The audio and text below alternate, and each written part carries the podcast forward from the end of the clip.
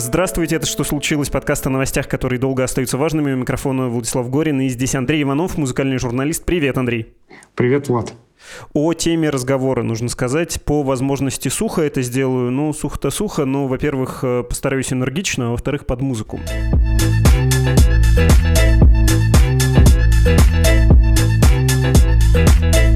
Итак, текст э, издания Flow, музыка Мани Кен, муж инстасамки. К Мизулиной пришли Хафманита и инстасамка. Они обещают удалить все треки, которые содержат опасную информацию. Хафманита опубликовала совместное фото с Екатериной Мизулиной. На прошлой неделе Хафманита обратилась к руководительнице Лиги безопасного интернета с открытым письмом, в тексте которого просила остановить отмены ее концертов. Хафманит писала, что удалила мат в треках, пропагандирует здоровый образ жизни, не высказывалась против российской армии. Дословно из с сохранением авторского стиля. Она также написала «поддерживала присоединение крымских территорий» и запланировала там концерты. Она написала, что никуда не уезжала из России и открыта к сотрудничеству, опять дословно, для вразумления неокрепших умов подростков. 25 мая Скалли Милана запустил совместное фото с Мизулиной. В середине мая по сети прошел слух о том, что ряд рэперов, Молодой Платон, Агли Стефан, Благо Уайт и другие ездили к Мизулиной просить за все прощение. Но Платон сказал, что что этого не было. Вслед за Хофманитой совместное фото с Мизулиной выложила инстасамка. В феврале тур инстасамки был сорван. Мизулина благодарила активистов этому способствующих. Также она заявила, что инстасамка, слова Мизулиной, в погоне за сверхприбылью рекламирует магазины по продаже наркотиков, а проведенные ей концерты имеют нарушения, связанные с развратными действиями по отношению к детям. Мизулина написала, что в рамках встречи с инстасамкой и Хофманитой участвовали и представители родительской общественности. Тенденция отказа от запрещенного запрещенного контента в творчестве продолжается. Исполнители планируют удалить все треки, которые содержат опасную информацию.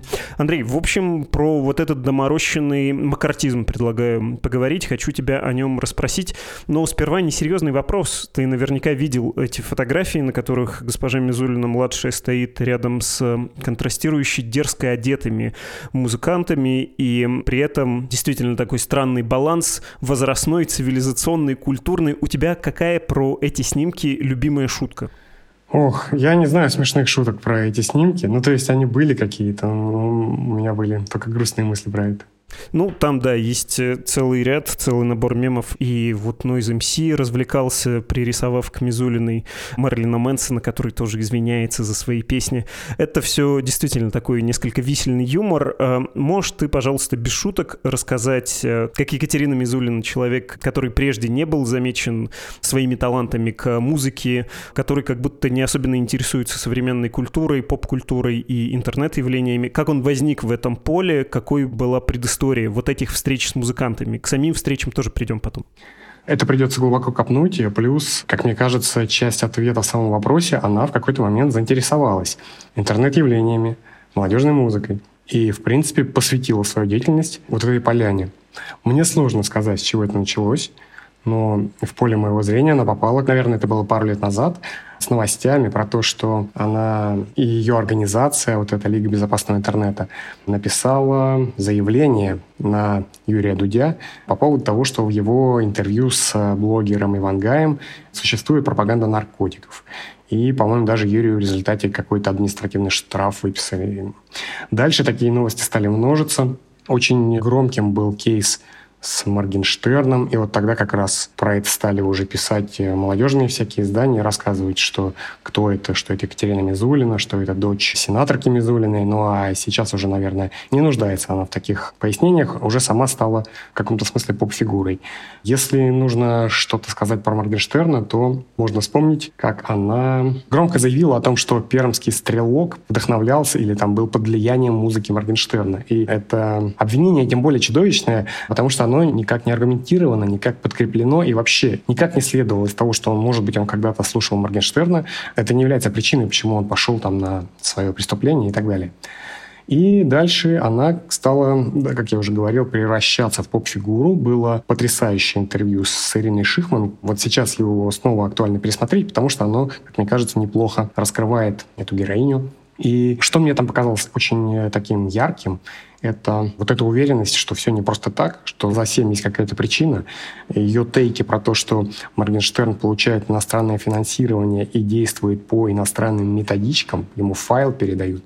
И когда Шихман на нее подносила, ну, объясните, откуда финансирование, кто передает файлы, то она съехала с ответа. Но я не понимаю, то ли она живет с убеждением про то, что это так, то ли просто это ну, такой вот карьерный выбор я буду выступать с такими заявлениями, я в это, может быть, сама не сильно верю, но это то, что сейчас нужно. А если говорить о Моргенштерне, то можно предполагать, что ее активность, активность Мизулиной поспособствовала тому, что потом Бастрыкин уже напрямую обвинил его в том, что он важнейший пропагандист э, наркопотребления, и в результате чего Моргенштерн сначала эмигрировал, а затем был признан иноагентом. И заканчивая этот кейс, поразительно здесь то, что Моргенштерн никогда не был каким-то активным политизированным противником власти, а более того, он действовал как такой очень материальный молодой человек и показывал себя скорее человеком беспринципным, не интересующимся политикой и живущим по своим правилам ради своего кармана, мне кажется, он готов был бы договориться на все. Однако его в итоге выгнали из страны и сделали таким врагом. Второй такой кейс, тоже очень громкий, был с блогером Никоглаем. Тоже Мизулина привлекла большое внимание к его ТикТоку, который в противном случае, скорее всего, не вызвал бы такого ажиотажа. Ну, или бы вызвал, но, по крайней мере, не, не дошел бы до МВД, прокуратуры и кто там принимает такие решения. Коротко, ТикТок пародировал один военный сюжет, и, как посчитали эти люди, он высмеивал, а те, кто повнимательнее посмотрели, на самом деле он героизировал то, что там с этим солдатом происходило. И, в общем-то, в результате Никоглай был задержан, по его словам, подвергся пыткам, унижениям, избиениям, был депортирован из страны и превратился в какого-то врага уже нынешней власти, хотя до этого тоже был абсолютно аполитичным молодым человеком. Несколько замечаний в подтверждение сказанного, не чтобы оспорить. С Никоглаем сюжет был в том, что он не гражданин Российской Федерации, у него молдавское гражданство, а сюжет военный, о котором ты говоришь, на который был снят ТикТок, это съемки с квадрокоптера украинского, очевидно, как с него сбрасывают гранату на ползущего по такому окопу человеку, очевидно, российскому военнослужащему, и он откидывает эту гранату, и действительно Никоглай сделал скорее патриотический поддерживающий это ролик, хотел превратить этот, в общем-то, героический, героизируемый образ в мем, но, да, благодаря реакции Мизулиной Никоглай потом, по-моему, стал собирать донаты на ВСУ. В общем, она своими руками из лояльного лидера общественного мнения сделала крайне нелояльного. Про Моргенштерна надо сказать, что он, в общем, сотрудничал с властью, может быть, это был довольно ранний период его карьеры, но в Уфе там, в общем, такой целый кластер э, современной музыки музыки и молодежных движений, с которыми местная администрация работала, и Моргенштерн был частью этого. А когда ты говорил про Следственный комитет, у меня вот не знаю, почему возникло слово «подментованный», стал бы его использовать какой-нибудь рэпер, все-таки оно слишком длинный с вот этим спотыканием после под, но Мизулина и в интервью Шихман, в общем-то, проговаривалось, что меня в эту лигу как бы отправили, да, когда начальство говорит, ты спорить не будешь. Есть ощущение от вот этой как бы общественной организации, что она сотрудничает с властью и ей способствует. Я аккуратно подбираю слова, потому что ничего утверждать э, достоверно нельзя. Это даже скорее слова самой госпожи Мизулиной-младшей. А мог бы ты рассказать еще про сюжет с э, Локи Мином? Эй, высыпает семь, скорых больше, чем такси Из района хоть на горденного дела в ВВС Лишь подальше от места, где так не стал с исполнителем, музыкантом. Он сейчас не упоминается, но тоже, в общем, был у него опыт общения с госпожой Мизулиной. Да, это тоже довольно свежий сюжет, и его история состоит вот в чем. Что это человек, который не поддержал войну, даже, насколько я понимаю, высказывался против этого, высказывался против существующей власти, против Путина, и который говорил о том, что он участвовал в протестных акциях. Он не уехал из России, и ему все это припомнили, когда этой весной он анонсировал тур. Как я понимаю, есть некая предложка, бот, в Телеграме у Мизолиной, куда люди кидают какие-то скриншоты, какие-то видео и пишут, что вот, э, смотрите, этот человек делает вредное дело, давайте его проверим. И, в общем, с Лукимином какой-то вот такой сценарий реализовался, потому что она сделала о нем пост, и в результате его тур по России слетел весь. Это потеря денег для артиста и запрет тот самый на занятие профессиональной деятельностью. Если возвращаться к Хафманите, Скаль Милана, Инстасамке, людям, которые сфотографировались с э, Екатериной Мизулиной, вот что про них сама Мизулина написала в своем телеграм-канале. По просьбе исполнителей сегодня провела рабочую встречу с Хафманитой и Инстасамка. Она пишет латиницей, не склоняет. В обеих встречах приняли участие представители родительской общественности. Тенденция отказа от запрещенного контента в творчестве продолжается. Исполнители планируют удалить все треки, которые содержат опасность опасную информацию. Точка «Время покажет». Ну, во-первых, нужно, наверное, тоже некоторую предысторию вспомнить. Когда все началось, еще зимой, да, ведь были проблемы у инстасамки тоже с концертами, не у нее одной. И, кроме того, с Мизулиной была сначала заочная перепалка, которая закончилась вот этим совещанием, выражаясь языком Екатерины Мизулиной. Ну, и нужно, наверное, тоже про запрещенный контент и про то, как э, исполнители начали вычищать из своих треков непотребства. Тоже было бы здорово услышать от тебя разобраться в этом. Ну, если чуть шагнуть назад, то не сейчас прямо это началось, удаление отдельных треков. То есть такие кейсы уже были, они просто не носили характера массовой кампании. Время от времени в новостное поле проскакивала информация о том, что какому-то артисту, например, заблокировали на платформе ВК трек, потому что в нем можно увидеть призывы к суициду якобы. Но при этом, скорее всего, этот трек был на других платформах. Плюс э, много лет вот этой традиции включения тех или иных песен в список экстремистских материалов. И в целом как будто к этому даже немного привыкли, потому что были группы, у которых некоторые треки внесены в такой список, но при этом их приглашают выступать в Лужники на открытую площадку на там, спортивный праздник. И как э, одно с другим сочетается? Ну вот как-то сочетается. Но именно в последние пару лет вопрос обострился, и уже мы видели больше примеров самоцензуры, когда артисты вдруг сами начинали вычищать, выпускать цензурные версии своих релизов. Был такой случай, когда артист Soda Love, как я понимаю, в последний момент почистил альбом, ну вот он уже был записан, в каком-то видео существовал, а дальше он прям перед релизом его почистил, и было странно его слушать немножко. Я предполагаю, у меня нет точных данных, что это мог быть совет юристов, или, может быть, это лейбл сделал. Ну, в общем, э, кто-то мог посоветовать, сказать, что лучше так. То есть так вот шаг за шагом это начало вырисовываться в определенную тенденцию. И были случаи, когда дистрибьюторы то есть это такие компании, которые стоят между артистом и стриминг-платформами, которые технически отсылают туда файлы, чтобы потом песня появилась везде. В 22 году они стали какими-то тоже цензорами, и мне многие люди рассказывали, что вот такой-то дистрибьютор отказался пропускать какие-то песни туда, то ли из-за политических рисков, то ли из-за еще какого-то спорного контента. Ну и мы подходим вот к нашим героям, героям этих фотографий. Мне кажется, самая фактурная история тут у Скали Милана, поэтому мы его оставим на потом. А про Хафманиту и Инстасамку скажу, что у них много сходств, много различий. Ну, честно говоря, их сложно поставить в какой-то один ряд. И если только не брать какие-то самые поверхностные такие признаки, что они примерно в одно время появились, что вот девушки, довольно откровенные песни. Ну, они очень разные. Хафманита, как по мне, такая более трушная и готичная. Инстасамка более рациональная, материальная и больше заточена на какой-то поп-успех.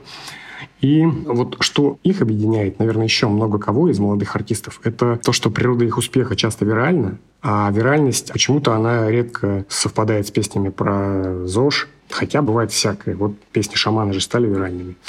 Однако чаще все же с подростками резонируют какие-то другие вещи, на которые у подростка есть запрос. Вот этот подростковый бунт, гормональный взрыв, ты хочешь, скорее всего, каких-то других песен. И зачастую успешными становятся песни, которые там людям более старшего поколения кажутся какими-то глупыми, несерьезными, может быть, неталантливыми, слишком где-то наивными и так далее, и так далее. Но в целом, в общем-то, виральная природа успеха приводит к тому, что хитом становится то, что остро, может быть, где-то запретно, а дальше возник вот этот новый тренд гонений запретов на то, что запретно, потому что это якобы развращает молодежь и влияет на, цитата Хофманиты, неокрепшие умы. Горячо хочу с тобой согласиться, потому что Хафманит и Инстасамка тоже, мне кажется, одного поля ягодами. Они более коммерчески, что ли, устроены, чем Скаль Милана. Про него действительно хочется отдельно поговорить, но трудно себе отказать в том, чтобы не послушать в очередной раз фрагмент э, суперхита «За деньги, да». Не завожу подруг, но за деньги, да. Я не делаю вид даже за деньги, да. Я подумаю потом, но скажу сразу, да. За деньги, да. За деньги, да. За деньги, да. Там 60 с гаком миллионов просмотров на YouTube, на официальном канале у инстасамки, и где еще только это не слушают, куда это еще не расходится, вся страна знает, что за деньги да, за деньги да. И Хафманита, ну, она, на мой вкус, тоже потоньше, но и менее народная, да, что ли, такая. Вот, например, кусочек ее песни. Хочу все и ничего, хочу влево, нет направо, хочу холод, нет жару, хочу жопу Кардашьян и еще больше губы, хочу жопу Кардашьян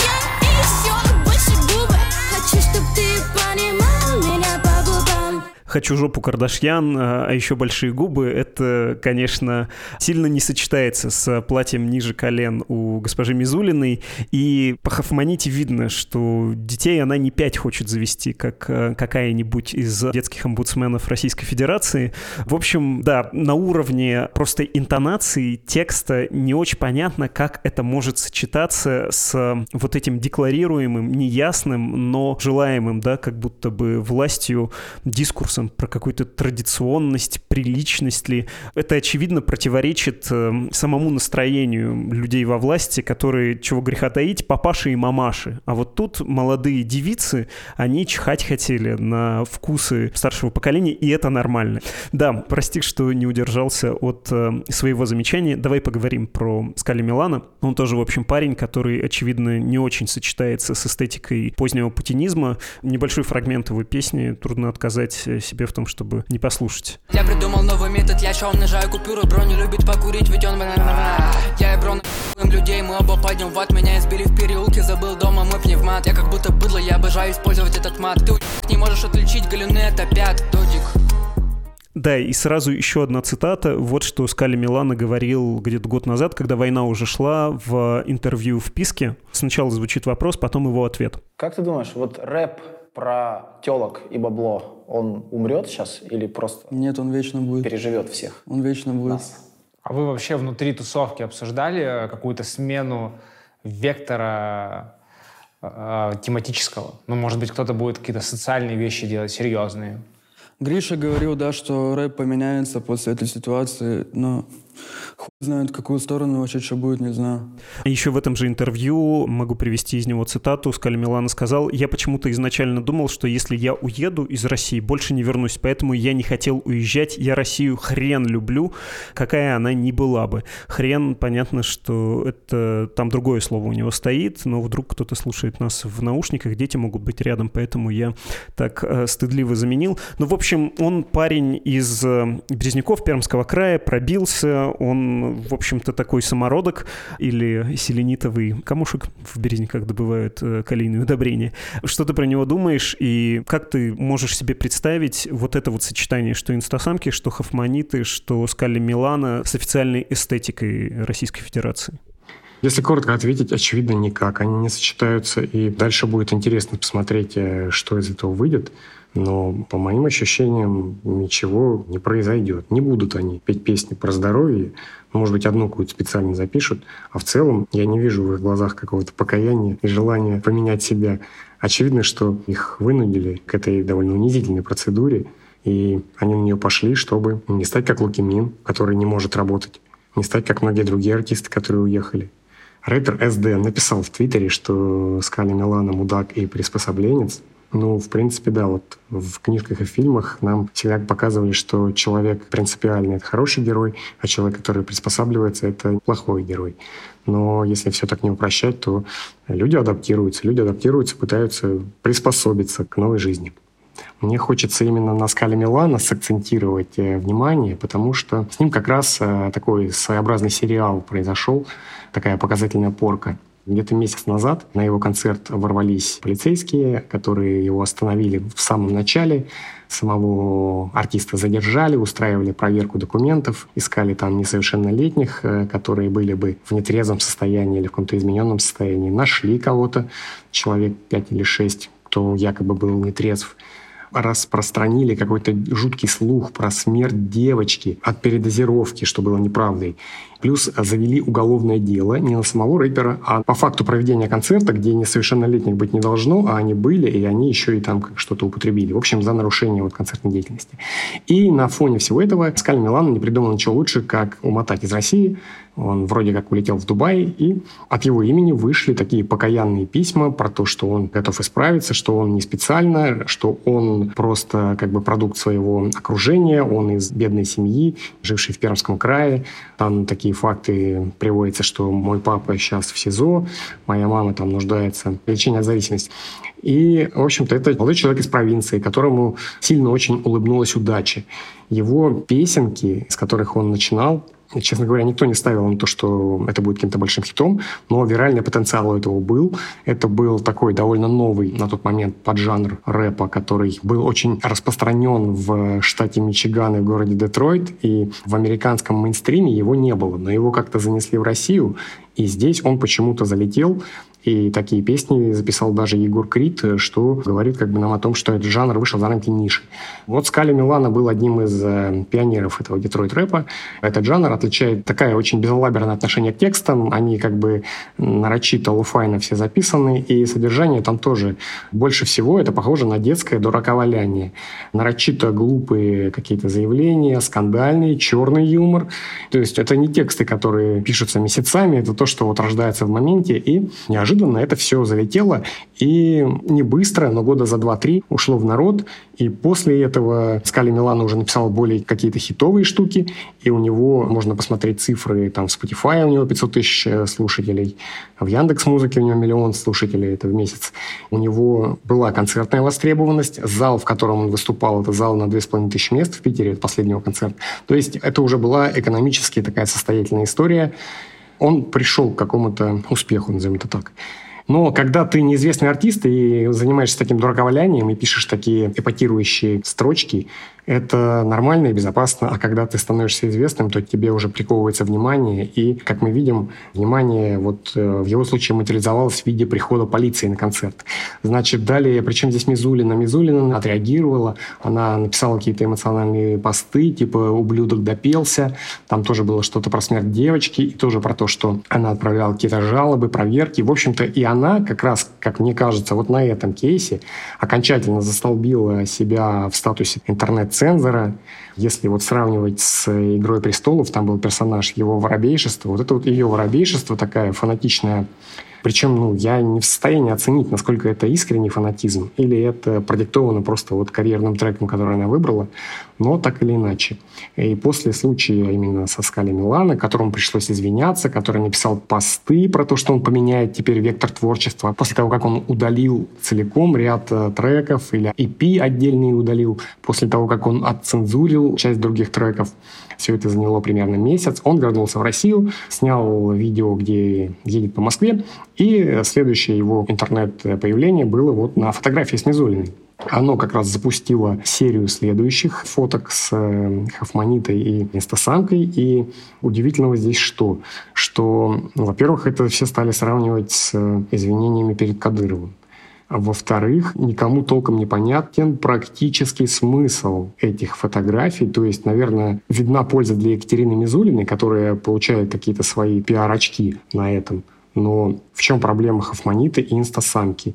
И одна, и другая не могут давать концерты. Каким-то образом их отменяют. Очевидно, что отменяет их не Екатерина Мизулина, но вот она на себя сейчас натягивает вот эту роль какой-то интернет-решалок по делам э, молодежи, блогеров, рэперов, артистов, поп-певцов. Она человек, у которого нет никакого официального статуса, она общественный деятель, она возглавляет какое-то общественное объединение, деятельность которого как будто бы заключается только в том, что она пишет доносы, которые быстро туда пролетают на самый верх, и, собственно, все. Как она может помочь этим артистам разблокировать их концерты, я не понимаю. Ну, будем смотреть. Если это сработает, значит, это работает. Да, меня тоже поразило, что они с ней фотографируются, и госпожа Мизулина, она как э, сказочный персонаж э, упырь или вампир, э, напиваясь вот этой кровью, сама обретает розовый цвет лица и полномочия, какие-то власть, влияние. Если бы они к ней не пришли, ну, даже при сотрудничестве с властью, наверное, она не выглядела бы таким влиятельным персонажем, персонажем. Это, конечно, поразительно, когда происходит все это на твоих глазах. Есть такая шутка в Твиттере, я хотел бы вернуться к судьбе таким образом э, Скали Милана. Ее автор э, Харик Аханисян, он написал концерт в Лужниках 2024 года. Скайли Милана. С чего начинается Родина? Инстасамка и Хофманита. Хорошие девчата, заветные подруги. Три дня дождя, День Победы, а потом Любе, давай за. Вот в этом списке шуточном я понимаю, что с Скали Милана, ну, видимо, благодаря выбранному жанру, да, вот этому детройтскому, он совершенно непредставим как исполнитель. И я, прости, что повторяю этот вопрос, я не понимаю, как может это сочетаться. Я, в общем, не могу осуждать людей, которые остаются в России. Это нормальное желание зарабатывать деньги, давать концерты, самовыражаться. И если ты живешь в несвободной стране, идти на какие-то компромиссы. Я вижу голоса людей, которые говорят, да, давайте договариваться. Но я все-таки не представляю себе сотрудничество между Скайли Миланой, Екатериной Мизулиной и вообще путинской властью. Я знаю, что я уже тебе задал этот вопрос, ты сказал, не представляю как, но может быть, ну вот Скайли Милана хорошо, он не исполнитель, да, он именно автор-исполнитель. Его придется каким-то образом отодвинуть. А остальные могут встроиться, и это не моя гипотеза, это, в общем, то, о чем пишут сейчас вполне открыто некоторые люди. И я могу привести цитату из телеграмма проекта GSPD, тоже, в общем, музыкант. Он написал, «Очень бы хотелось, чтобы фотографии Екатерины Мизулиной с молодыми артистами стали началом дружбы и взаимопонимания между государственными служащими и артистами. Мы все живем под одной крышей, и дружить всегда приятнее, чем находиться в конфликте». Следующая запись тут же. «Я все еще за свободу творчества и отсутствие неуемной цензуры. Всегда был и буду, но вы элементарно вспомните свое детство, как ваши мамы не понимали ваши увлечения, хейтили вас за это, наказывали, а моя мама стояла на шухере, когда я рисовал граффити и помогала вести малый бизнес в школе. Я вырос абсолютно адекватным и разумным человеком, при этом сохранил с мамой доверительные и теплые отношения. Доносите свои интересы и мысли до родителей, до взрослых. Это и есть та маленькая, но важная работа, которая под силу каждому во имя отстаивания своих позиций. Если не идти на диалог, не пытаться в коннект, вас просто сожрут и прогнут. Тогда не останется вообще никакой музыки, никакого кино, кроме того, что угодно партии. Молодежи нужно учиться здраво доносить свою позицию до старшего поколения, а не уходить в отрицалово и максимализм. Так мы себя только дискредитируем. И самое главное, я хочу, чтобы этот диалог и дружба были двусторонними, капсом выделено. Об этом я и написал в самом начале постом выше, а из-за, опять же, юношеского максимализма кое-кто воспринял это как подсасывание цензуре. Нет ничего хорошего в том, чтобы артистам отменяли концерты, запрещали петь и говорить на спорные темы. В конце концов, в нашем законодательстве до сих пор нет понятий ирония и контекст, в которых часто и живет весь современный художественный вымысел, творчество, я за крупными буквами обоюдную адекватность. Надеюсь, что вы тоже. По этому поводу уже было замечание про то, что читать такое от человека, который выпустил песню «Я тебя никогда не отдам мусорам» странновато. Я тебя никогда не отдам мусорам. Я тебя никогда не отдам мусорам. Можно, на твой взгляд, договориться с вот этим коллективным родителем, с властью хоть о чем-то, о каких-то правилах, э, донести до них что-то? Возможен ли диалог с широко понимаемыми мусорами или нет? Максимум их понимания — это выхолоченные песняры на концерте в День милиции. Ну, давайте пофантазируем. Но сначала, вот, что касается JSPD, то такая, мне кажется, содержательная ремарка, то, что это артист, который тоже пришел к успеху, он добился. И когда он еще не добился, когда он писал песни соли, спайсы и спиды, мне вообще все до нецензурное – и эта песня попала в список Роскомнадзора, и его клип на Ютубе заблокировали на эту песню, то, в общем, это был голодный GSPD, который как-то себя выражал, и сейчас это GSPD, которому есть что терять, у которого тур запланирован на всю осень. И, конечно же, он тоже вынужден подстраиваться, вынужден пытаться принять какую-то позицию, в которой может жить дальше. А насколько возможен диалог молодых артистов с властью, у меня вот два следующих соображения. Во-первых, э, я не понимаю, до какой степени Екатерина Мизулина выражает позицию власти, либо же это просто, к чему я больше склоняюсь, инициатива некой группы, потому что, как мне кажется, у власти есть проблемы побольше сейчас, чем песни Скали Милана и концерты Хофманиты. Низулина нажимает на очень простую манипуляторскую мозоль. Это тема детей. Ну, как бы она обезоруживает сразу многих. Вот э, какое-то время назад э, люди, которые делали на Ютубе блоги с э, такой сомнительной репутацией, чтобы эту репутацию обелить, они немедленно снимали какой-нибудь благотворительный выпуск, где они помогают детям. И их э, репутация сразу улучшалась, потому что, ну, да вы что, смотрите, он детям помог. Так и тут. Как только возникает речь о том, что детям угрожает какая-то опасность, то уже не нужны никакие аргументы. То есть просто люди заявляют, что из-за песен Моргенштерна дети употребят обязательно наркотики. И для многих это достаточный аргумент. Не ведется же никакой интеллектуальной беседы на такую тему, как ответственность артиста перед слушателями. А между тем, скажем так, в народных кругах это популярная тема. И в каких-то там более молодых подростковых кругах это тоже популярная тема, такая очень демагогическая, что ну вот ты плохой, потому что ты говоришь какие-то вещи, которые испортят жизнь твоих слушателей. Они, там, не знаю, совершат э, суицид или они примут наркотики обязательно. И тут в основе патерналистское представление, что люди все очень глупые, что дети все очень глупые, что их нужно максимально оберегать, обложить их э, какой-то стеной запретов, и тогда будет счастье. И тут, э, несомненно, сложно не вспомнить слова уже Елены Мизулиной, такая очень нашумевшая фраза где-то пятилетней давности, а может быть чуть меньше, про то, что запрет — это и есть свобода, а права — это на самом деле не свобода. И Екатерина выглядит достойной наследницей, действует именно в этой конве. А, как мне кажется, никакой инициативы сверху по поводу того, что нужно сделать этих э, нынешних артистов более сознательными, нужно заставить их сотрудничать, э, как мне кажется, нет. Скорее всего, она набирает для себя баллы таким образом и будет потом, э, ну не знаю, избираться в депутаты, еще что-то такое делать, потому что, посмотрите, вот насколько я успешна в этом, и в целом, как мне кажется, все вот эти люди, которые с ней сфоткались, у них у всех была фига в кармане. Никто из них не захочет искренне писать что-то нужное, что им скажут. А если сделают это, то сделают это плохо, нарочито. А даже если сделают хорошо, то люди, ну, они тоже не глупые. Они стали слушать Скаля Милана не потому, что кто-то распространил тлетворное влияние, а просто потому, что он такой же подросток, как и они, и он что-то такое сказал, рассказал об их жизни, что им зашло. И если он, я повторюсь, начнет писать песни про ЗОЖ и турники, я думаю, разок это послушают из любопытства, но дальше все. Так что, мне кажется, никакой перспективы у этого сотрудничества нет, и никакого отряда лояльных артистов они не создадут таким образом. Тем более, что на фоне вот таких каких-то обезжиренно кастрированных артистов, если такие появятся, всегда будут очень выгодно выделяться те люди, которые не цензурируют себя, которые позволяют себе какие-то запретные вещи, и ни к чему это не приведет, кроме того, что Мизулина заработает для себя какие-то баллы.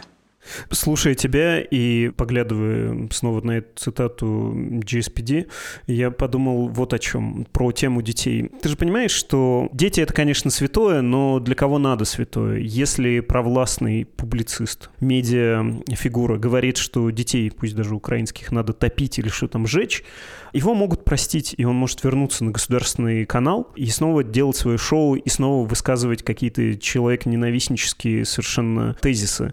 Я думаю, многие догадались, какой пример я имею в виду. Тут не имеет смысла углубляться, важен сам принцип. Не видишь ли ты компромисс этих исполнителей с властью? Договорите, что хотите, делайте, что хотите, но, как написала Хафманита, признайте украинские территории. Съездите туда, дайте там концерт. Скажите, что вы за войну поддержите, в кавычках, наших ребят. И тогда не будет никаких проблем. Ну да, молодежь, конечно, но это наша молодежь, это наша хафманита. Может ли таким быть консенсус с представителями власти или там каким-то крылом? Ну, потому что своим больше позволяется. Кажется ли тебе такое реальным? А мне такое не кажется реальным, потому что Мизулина не министр культуры, она не министр ничего. У нее очень ограниченный функционал. Вот пример. Когда Скали Милана оцензурировал свои все материалы, она написала обращение, уже не помню кому, Бастрыкину, и написала так. Если вы еще не начали проверку, то ходатайствую о том, чтобы не начинать. Если вы уже начали, ходатайствую о том, чтобы учесть раскаяние. То есть все равно этими вопросами занимаются какие-то силовые органы. Она ходатайствует о том, чтобы учесть.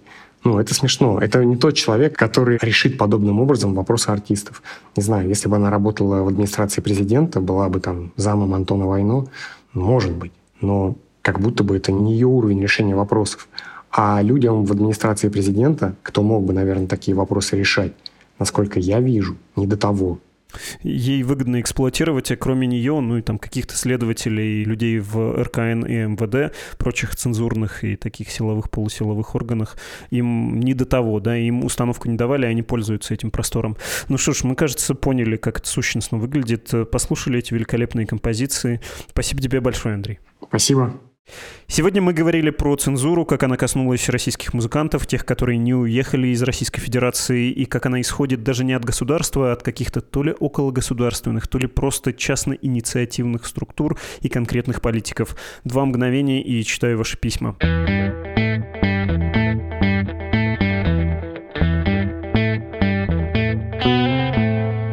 Сказал, что буду читать ваши письма. Да, конечно, вы присылаете их на адрес подкаст собакамедуза.io, но за последние сутки пришло только одно послание от Михаила. Что ж, Михаил, я весь ваш сегодня, уважаемый Владислав команда, что случилось, и вы, уважаемый Михаил. У меня два вопроса про выпуск с Русланом Сулеймановым, тот, который о результатах выборов в Турции. Во-первых, в тот же день господин Сулейманов был в гостях у другого подкаста, что это было русской службой BBC, и говорил там на ту же тему. А, Михаил, вы не досмотрели. Руслан Роман был вообще везде. В российских, нероссийских, иммигрантских, неиммигрантских медиа. По-немецки про это написал, по-турецки сказал. Кажется, было что-то по-арабски оба этих тура. Нам, честно говоря, неловко было к нему обращаться, потому что очень он измучился. Но вот такая пора у него. Его и его темы «Звездный час». Я очень благодарен ему, что он пришел к нам и все объяснил, как будто бы он не сильно уставший даже был. Хотя это, конечно, далеко не так. Не уверен, что это большая беда, что мы совпали с BBC. Ну, что ж, бывает. И потом наши аудитории не всегда пересекаются, как в вашем случае. И вы тем более замечаете, что как постоянный слушатель обоих шоу, знаете, что это даже не первое такое совпадение. И продолжаю читать письмо. Не то чтобы жалуюсь, но хочу спросить. Вы не ставите своим спикерам никаких условий на предмет эксклюзивности? Например, не общаться на ту же тему с конкурентами в течение недели? Нет, мы не ставим. Тем более после признания «Медузы» нежелательной организации в Российской Федерации. Это была бы слишком большая роскошь. Вы могли заметить, например, что вчера был удар по Москве дронами. И, честно вам признаюсь, мы просто не нашли военного эксперта, который а, не испытывал бы никаких трудностей в общении с нами, ну, то есть не опасался бы делать этого, б, который был бы свободен и был бы квалифицирован. Так что, извините, да, боюсь, что эксклюзивность слишком большая роскошь. Ну и потом это как-то мелко, подумаешь еще у кого-то, нам не жалко. Если хороший человек, пусть как можно большему числу людей расскажет, что он думает о какой-то проблеме, объяснит, как все это устроено. Наоборот, мне кажется, нужно радоваться. Второй вопрос про письмо Павла, отрывки из которого вы зачитали в конце выпуска «Зачем?». С Павлом все понятно, и вот зачем озвучивать его не очень свежие мысли в эфире, не понимая, у меня они вызвали жгучее чувство неловкости.